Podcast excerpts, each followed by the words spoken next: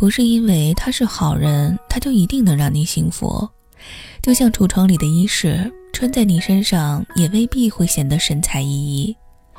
你懂得量体裁衣的道理，就该明白，你的爱情不一定是当季最热款，但一定值得成为你的经典款。这大概就是虽然你有着公认的优质男友，爱情却屡战屡败的原因吧。这里是萤火虫日记，大家好，我是蓉蓉。今天给大家分享的这个故事来自于作者许温杰。以下的时间一起来听。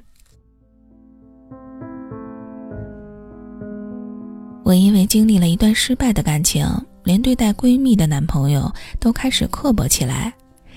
当我们家阿虫饱含着幸福的热泪告诉我他找到真爱的时候，我气势汹汹地对他家孙同学说：“不管你是谁，你得对他好。敢欺负他，我分分钟过去砍死你。”他家孙同学说：“你放心，我特别惜命，一定不给你砍死我的机会。”过去两个月，我给这对小情侣做过两回电灯泡。第一次，孙同学正跟我们在奶茶店里热火朝天的讨论最近热播的偶像剧，闺蜜单位里一直骚扰她的已婚男上司，正好又给她发了暧昧短信。我火冒三丈的夺过闺蜜的手机，回复道：“她去洗手间了，你哪位？”对方装模作样：“哦，那打扰，抱歉。”我问他家孙：“你说我是戳穿他是衣冠禽兽呢，还是文雅有涵养的问候他大爷？”他家孙同学给我闺蜜的碗里加了块鱼肉，笑着对我说：“嗨，都是一个单位，抬头不见低头见的同事，别骂人家，不要搞得尴尬了。反正我们家媳妇儿对我是赤胆忠心的。”那一刻，我觉得他家孙不错。在动物界，一头雄性面对另外一头雄性的公然挑衅时，通常跟对方死磕。撕烂对方皮毛，咬住对方脖子，然后拖着一条残腿，眯缝着半个眼睛，觉得自己成为百兽之王。而在法治健全的今天，聪明的人类大多觉得那种粗暴的行为无异于反祖，于是他们采取更文明而且谦卑自省的方式，把女伴遭遇的骚扰归咎为她行为不端，曾在某个时刻对骚扰者的放肆给予过诱惑，甚至纵容。并且开始酸溜溜地质疑女伴的忠心，而他家孙同学既温柔地抚慰了闺蜜此时的忐忑心情，又大度地给了她在单位后续工作中拥有宁静的可能。那天游玩结束，在回去的出租车上，我悄悄地跟闺蜜说：“你家孙行。”中午吃火锅，他家孙皱眉问我们有没有觉得芝麻酱酸了。我跟闺蜜的蘸料里都加了醋，吃不出来。我说，呃，酸了的话，那赶紧让服务员换掉吧。饭店是我推荐给他俩的。他家孙同学如果执意说调料馊了，在我们面前耀武扬威的喊过经理和领班，义正言辞的训斥一通，一定很有大男人的面子。可是我该多尴尬和抱歉呢？但是他家孙同学说，啊，没事儿，可能是加了别的有酸味的酱料，不换不换。就这样吃挺好的，然后又去添了几勺酱，呼哧呼哧的吃的挺开心。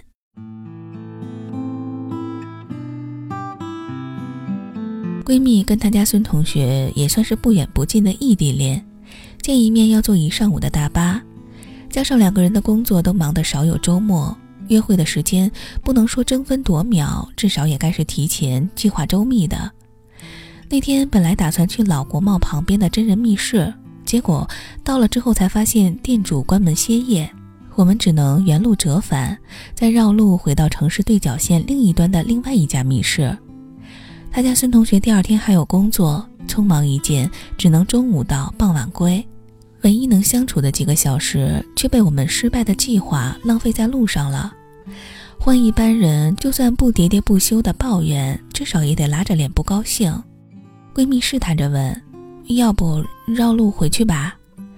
他家孙同学乐呵呵的替闺蜜拉开车门说：“走起。”我跟闺蜜说：“我终于放心把你交给你家孙了。这个男人也许给不了你大富大贵的生活，但是你一生都不会因为他身处逆境而无辜承受他的无名火。你也不会因为无心的失误被他不依不饶的指责。一个女人能拥有的最幸福的生活，一定离不开跟她厮守终生的那个男人的理解和宽容。出去旅游的时候，我认识了小可爱。小可爱和她先生比我们年长一些。那次相遇是他们结婚三周年的旅行。那天中午吃完饭，左等右等不见他们。过了好一会儿，才看见他先生拎着一大袋零食，牵着他的手，拼命地朝旅游车跑。导游抱怨他们迟到，男的憨厚地笑笑，不好意思地解释说：“嗯，听说接下来一路很苦，沿途没有商铺，我就去给他买了点小女孩爱吃的东西。”他笑容里的不好意思，是因为迟到害大家久等，不是因为他当众宠溺的叫她小女孩。旅行结束一年多后，我还对这个情节念念不忘。我对小可爱说：“你们是我见过的最愿意保持情调的恩爱夫妻。”小可爱惊讶地回复我说：“可是你不知道，当时在大草原上，你男朋友趴在地上为你选角度拍照片；在黄龙，你高原反应昏睡在酒店里，他担心的就跟什么一样。我还一直跟我老公感慨呢，我说你们才是我们见过最美满的情侣呢。”可是这个时候，我跟男朋友已经分手快半年了。如果你以为我这篇文字是为了羡慕一下别人家的男朋友，那么你错了。我借由小可爱的话想起来大学同学的感慨。同学说，那天我们在食堂里看到你跟你男朋友，天热的下火。又正是学生下课抢饭的时候，你男朋友一个人拖着两个餐盘挤在人堆里帮你买饭，你一手举着一个甜筒坐在椅子上，左边吃一口，右边吃一口的看着他，我们就觉得，徐小驴，你真是找到好男人了呀！对我找到好男人了，可是我们分开了，我为什么这么不知道珍惜呢？看我的文字也无法得出一个关于怜取眼前人的结论。在这个世界上，有关珍惜爱，不要让别人对你的好成为你的习惯，这样的心灵鸡汤已经煲煮了太久。就算没有亲尝，你都多少闻到过别家飘香。可是像我一样的姑娘，你为什么还没有幸福呢？是不是因为我们心里始终住着一个跟别人不同、不愿意被怠慢的自己呢？我知道，那个在你生病时嘘寒问暖。给你买两个甜筒，让你坐着吃，然后自己撸起袖子挤进人堆里为你买饭的男人有多么难得？毕竟这个世界上绝大多数的男人只会让你多喝热水。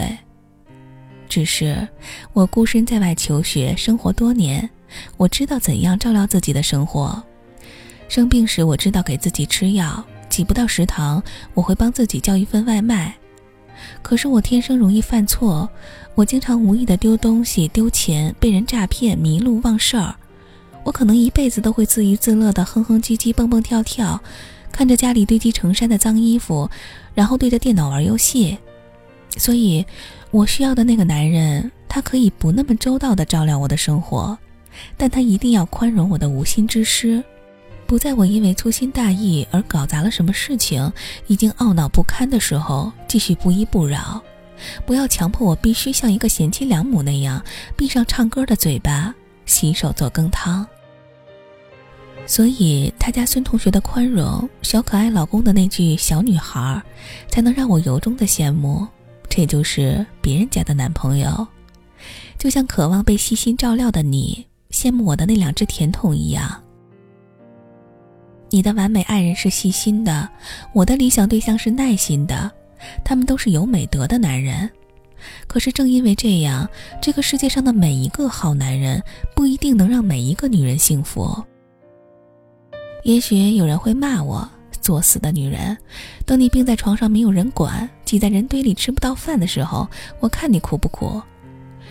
但是亲爱的，你真的要相信。不是每个女孩都会因为没有人照顾而哭泣，也不是每个女孩都会为了恋人的不理解而哭泣，因为在这个世界上，每个人都带着各自的天分，独自生活了二十几年没有死掉，你要找的另外一半，究竟是强化你已经拥有的技能，帮助会照顾自己的你照顾你，还是击中你的需求，把你天分里缺失掉的那部分用爱填补完整呢？你不会比我更了解我自己。你认为我感情失败的眼泪是自己作的死，可是我却知道，那是因为当我独身太久，对方细心周到的照顾，让我像每一个女孩那样臣服于这份呵护，于是我却忘了我之所需，直到内心那个永远没有得到关照的自己对着我嚎啕大哭，我才明白，不单单因为他给你这个世界上公认的好而牵手。才是对自己最诚实的负责。你想幸福，你就必须知道，你希望怎样被对待。从没有说过，感情里不需要付出和妥协，不需要尊重和珍惜。或许你应该在遍体鳞伤之后，像我一样认真的问问自己：为什么你有公认的优质男友，你的爱情却屡战屡败呢？这是一篇写给女孩们的故事，可如果你是男孩，这个道理对你也适用。在关于爱的收获里，男女应该得到同样的对待。生命那么短暂，没有人有义务为你变成你欣赏的那种别人家的男朋友。你经常说我们总是吵架，可是他真的对我很好呀。如果你明白自己需要什么。或许你就不会贪图那份你并不需要的温存，你可以拼尽全力，再为你这坚守多年却始终犹豫的爱情争取几次。可是如果晴天还是没有到来，你就应该舍得放手，让他去做别人家的男朋友，而亲爱的你，也要去寻找你的那款男朋友，找到真正对的人，我们在对方眼里都可以是熠熠生辉的。云飘多久，路有多远？这未知的旅途，陌生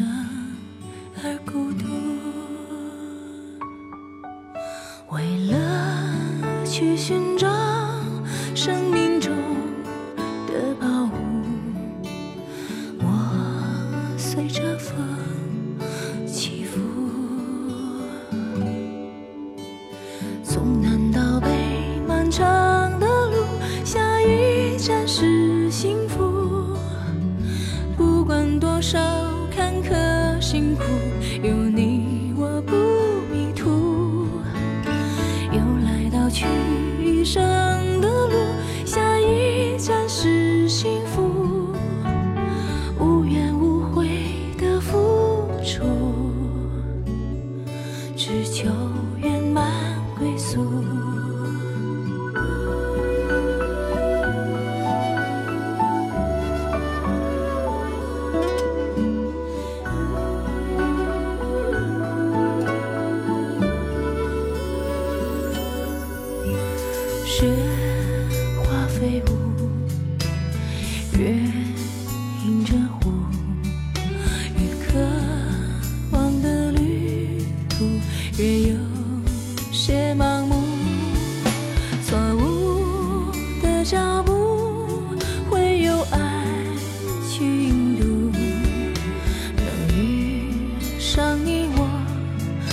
知足。